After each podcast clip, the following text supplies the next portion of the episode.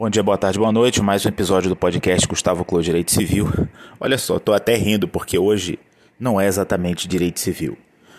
Na verdade, não é nada direito civil, mas como quem me ouve mexe com imobiliário, tem interesse nessa área, é impossível não falar do julgamento da ADI 4411, voto do ministro Marco Aurélio, que considerou indivisível a prestação do serviço de combate a incêndio né, julgando a Lei Estadual 14938 de 2003 de Minas Gerais, e por conseguinte, entrando no mérito da questão e reconhecendo a inconstitucionalidade da cobrança da taxa de incêndio.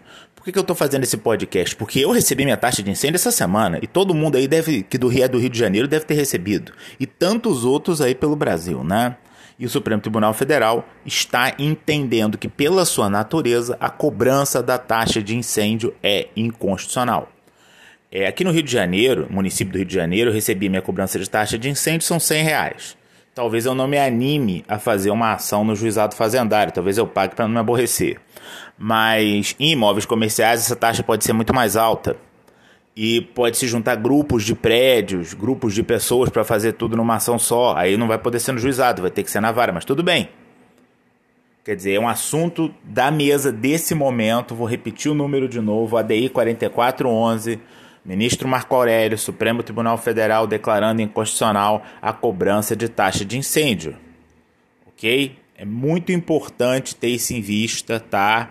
É, esse assunto ele ainda, ele ainda vai demorar para que ele, enfim, ganhe a repercussão que ele mereceria, né? O país um pouco tomado pelas discussões envolvendo Lula, pandemia, e pouca gente parou para reparar nisso. Isso é extremamente importante, é algo que todo mundo paga e que o Supremo acaba de dizer que nós não temos que pagar.